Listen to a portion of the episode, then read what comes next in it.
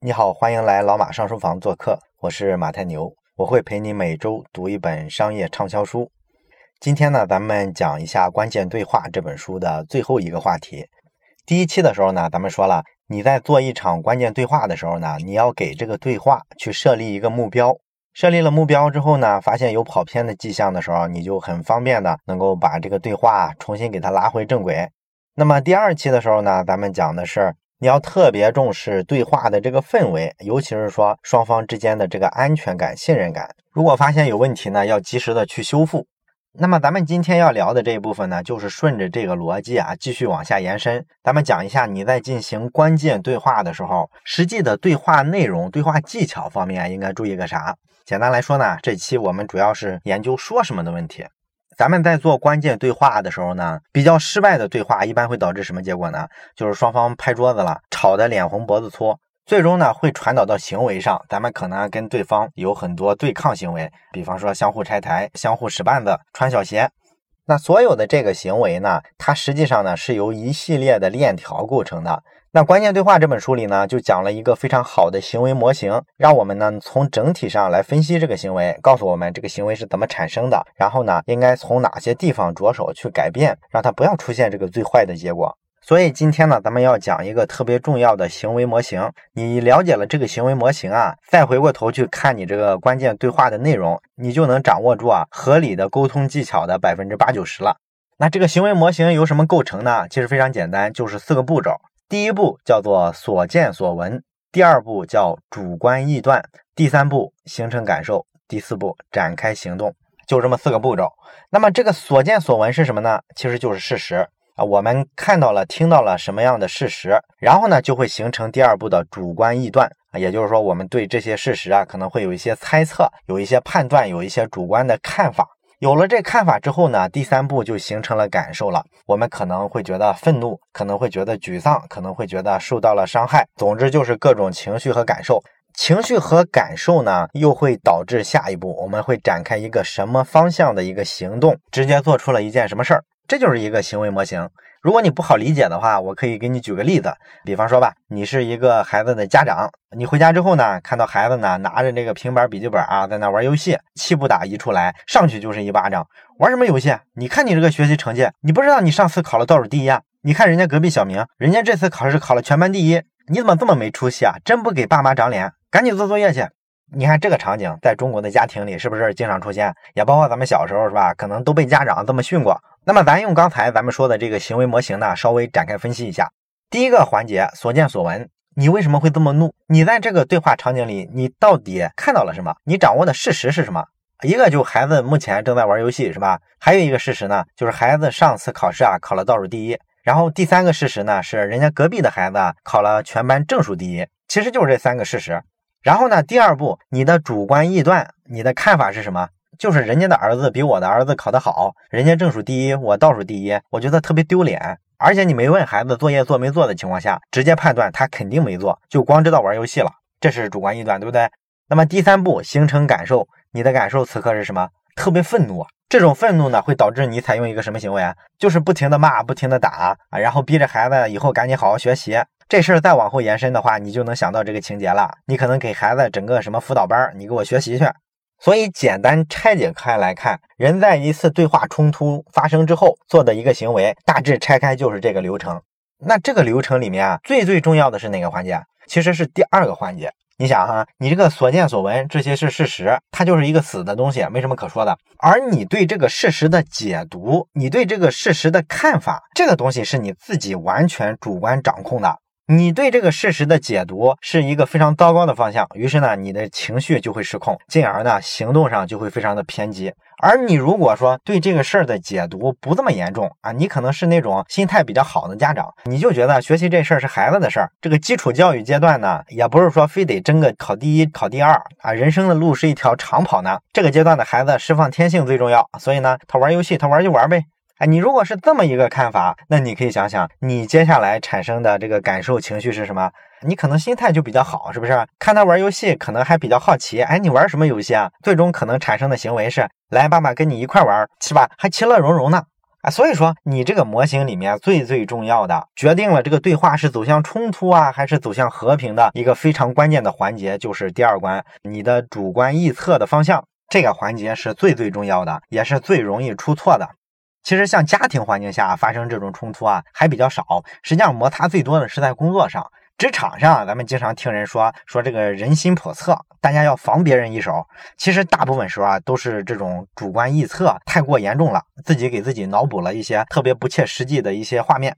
书里呢就举过一个例子，他说有一个女孩呢，她是在公司里啊做这个文案策划工作的，她呢就跟另外一个同事呢两个人合伙想出来了一个非常棒的策划创意，正准备把这个创意啊提交给老板呢，结果这个女孩啊上个厕所的功夫，她这个同事呢就自己一个人啊跑去跟老板汇报了。啊，然后他知道这事儿之后呢，就特别的不爽，甚至有些愤怒，因为他脑子里这时候想的是，同事就是故意这么干，故意上老板那儿去邀功啊，说这是他的创意，然后贬低这个女孩对这个创意的贡献，然后他自己还在那儿分析啊，他为什么会这么干呢？就是因为呢，这整个团队啊，就他一个女生啊，所以他这个同事啊，实际上是一个大男子主义者，歧视女性，直男癌，所以呢，越想越愤怒，越想呢，情绪越失控，最后呢，他就采取了非常不配合的工作态度。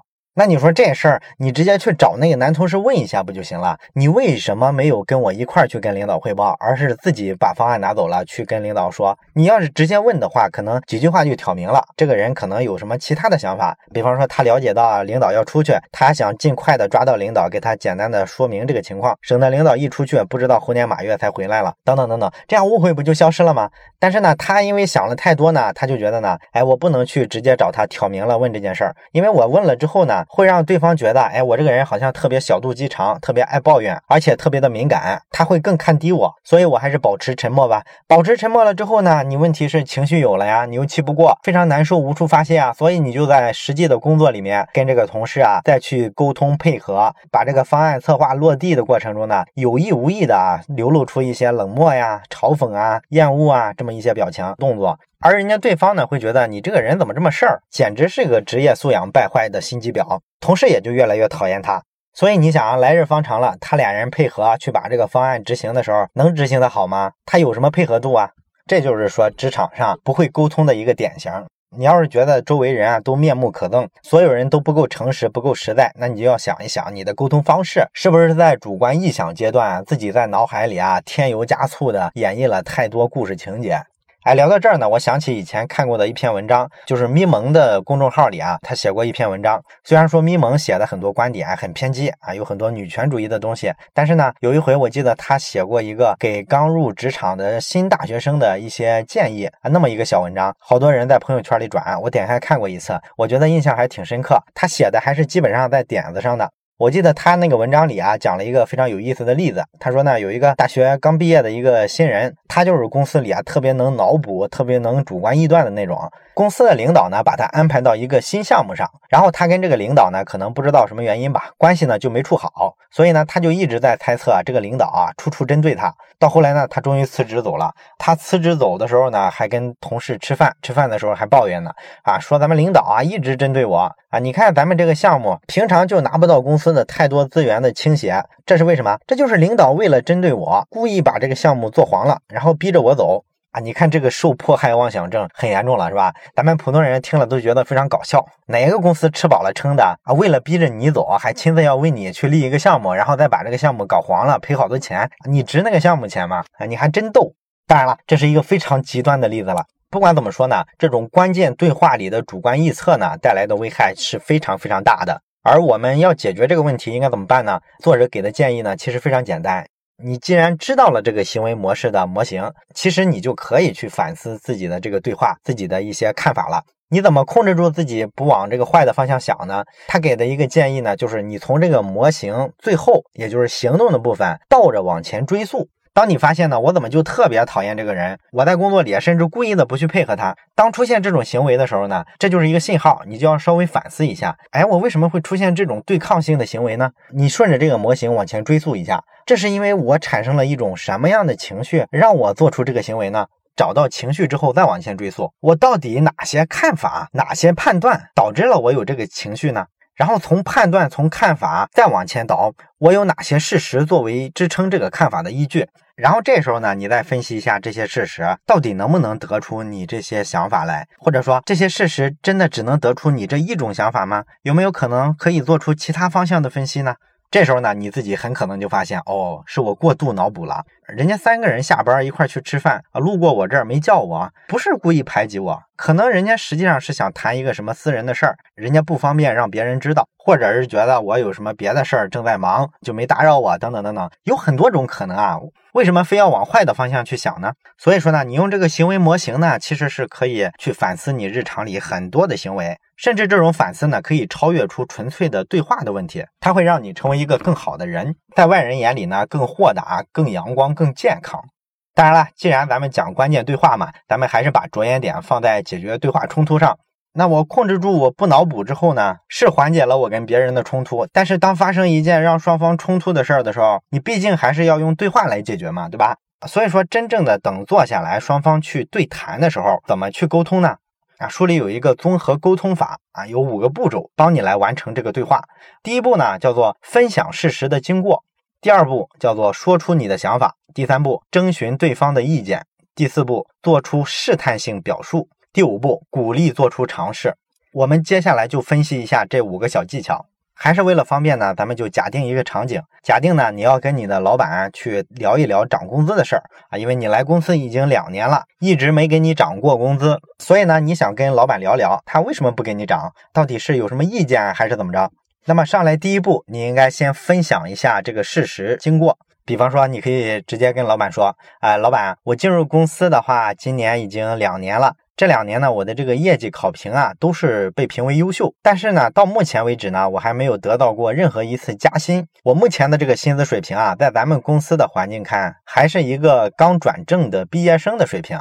这是说出事实的部分。那么第二步呢，你就要说出你的想法。比方说，你可以这么说：我这次来找您聊呢，是觉得我在这个节点啊，其实是可以提一下工资了。哎，我的目标呢，就是想获得一个跟我现在在公司的这个贡献啊、能力啊相匹配的一个收入水平。这个地方呢，你要直接的说出你的想法，而且要足够的自信。然后第三步呢，就是征询对方的观点。比如你可以说。我想非常坦诚的听您讲讲，我这个工作方面到底有没有达到您的要求，你是不是满意？然后对于我希望涨工资的这个看法，您是个什么意见？这就是在征询对方的观点。然后呢，你还可以做出一个试探性的表述。比方说，你可以说，哎，我的看法是，我到现在还没有涨工资的话，从我的角度看，可能是还没有得到您的完全的认可，是这样吗？或者说呢，哎，您是觉得我中间哪些地方不足还比较明显，希望我进一步的做改进，对吗？哎，你用这种试探性的方式，看一看对方是不是这个意思。然后第五步呢，就是鼓励做出尝试。比方说，你可以说啊，我知道呢，每个人啊对我的这个贡献，对我的这个工作能力，可能有不同的看法。那我能听听你的意见吗？啊，类似这样，这样完成一个对话呢，就是按照这五个步骤比较标准的走下来。在这种环境下呢，你非常清晰的说出了事实，然后在事实之后呢，说出了你的看法，并且呢，给了对方足够的信任感和安全感。当然了，实际的对话过程中呢，可能不一定需要这五个步骤都有，有时候可能是两个、三个就够了。但是总的来说，事实的部分你是不能省的啊，一定要围绕着事实来开展对话。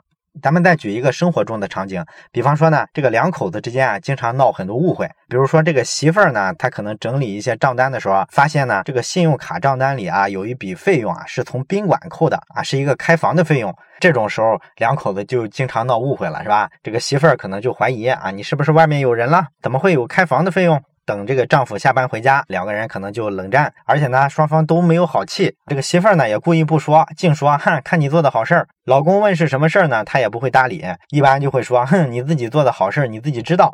然后两个人就鸡飞狗跳的，是吧？这老公也觉得这女人简直不可理喻，这女的呢就觉得你就做了亏心事儿，现在还怒了，还恼了。那如果我们用刚才的这个办法来解决这个冲突的话，这个媳妇儿的这个对话就可以这么来开展。首先呢，你直接说事实。我今天检查信用卡账单的时候，发现了有一个费用啊，这个消费地点是在某一家宾馆里。因为这个宾馆的问题呢，我有一个妹妹，前一阵儿也是发现了她老公开房的记录，然后顺藤摸瓜发现了婚外情，这又说了一个事实，是吧？然后呢，你就可以说出自己的观点了，可以试探性的提出自己的想法。哎，我知道呢，我不应该怀疑你的忠诚，我也不相信呢你会去搞婚外恋。把看法说完了，你再询问对方的看法。这件事儿我不必这么担心，是吧？这个账单没有什么问题，对吧？不过呢，如果我们今晚把这个问题讲得足够清楚，我肯定就安心多了。你觉得这样行吗？这也是在鼓励对方尝试让他去表达，对吧？所以说这个问题如果这么去沟通的话，一般出不了什么幺蛾子。不过呢，这个五步法啊你要注意几个细节，比方说，第一个，你要分享事实和经过。真正的在实操中，大家遇到的一个主要的问题是什么呢？就是大部分人啊分不清什么叫事实，什么叫看法。比方说，咱们经常把很多看法当成事实啊，你就是对我采取了不公平的待遇，这是所有人都知道的事实。不是事实，这怎么会是事实呢？公平不公平，这是个标准的看法。事实是什么？事实应该是我们俩干的活儿是一模一样的，工作时长也是一模一样的，来公司的年限也是一模一样的。但是他工资啊就比我高五百块钱，这叫做事实。再比如说，你是公司的一个漂亮的女同事，那么你跟男同事沟通的时候，你直接跟他说：“请你不要老是色眯眯的盯着我。”你觉得这是个事实吗？这是个看法。事实是什么呢？事实是咱们俩聊天的时候，你眼睛盯着我身体，没有盯着我的脸，这叫事实。所以说，这个事实跟观点，大部分人是分不清的，这就导致啊，这个办法在实际操作中啊，需要你大量的去训练，大量的去思考，才能非常准确的区分出事实跟观点。所以说这事儿并不容易。那么还有一个问题就是，你在说出自己的观点的时候啊，一定要自信。有些人不自信到什么程度啊？他要说自己的观点的时候啊，先否认自己，或者说先给对方道个歉。比方说，他会这么讲：“我知道我在公司这个阶段来提涨工资这件事儿啊，可能不太合理。”不太合理，你提它干嘛？你不要自己打自己脸。你只要第一步阐述的是一个准确的事实，那么你就有权利、足够的自信去把你的观点啊勇敢的亮出来。你就是来解决问题的嘛。你的看法是这样的，你希望听到他的看法，然后你俩交流一下，交换一下看法。如果你上来就否定自己的看法，那对方怎么会平等的跟你去做交流呢？还有呢，就是你做出一个试探性的表述的时候，你要特别注意，不要用绝对性的词汇。比方说，你可以说：“我很好奇啊，为什么我来公司两年了，跟我一边进来的同事都已经升职加薪了，而我还原地踏步呢？”你这么试探性的去表述就行了，你千万不要说是个人就能看出来，公司的其他人爬的都比我快，工资涨的都比我高，或者说毫无疑问怎么怎么着啊，显然怎么怎么着，不要用这种方式，这种方式会激起对方极大的反感啊，因为里面有太多的绝对性的字眼，这会让对方觉得受到了攻击，他可能就会起来跟你辩论，做出一个防卫性的沟通，所以这都是不合适的。好啦，这就是咱们这期要讲的关于关键对话的一个行为模型，然后一个对话内容组织上需要注意的五步法。对于关键对话这本书呢，实际上它的模型呢并不复杂，它难点在于啊这些东西啊需要大量的去训练，大量的去实践，然后再去反思，想想这个模型啊怎么能够修改的更适应于你自己的沟通特点，这个过程才是真正的学习的过程。这类书啊，如果你只是简单的听一听，觉得增长个知识，那没什么用，顶多就是增加个谈资而已。所以说呢，我也是希望你听了这本书之后啊，能够在实际的生活中尝试着去做一些落地的练习。这样呢，咱们听这本书啊，其实才价值最大化。好了，关于关键对话这本书呢，咱们就讲到这儿。我是马太牛，这里是老马上书房，咱们下期再见。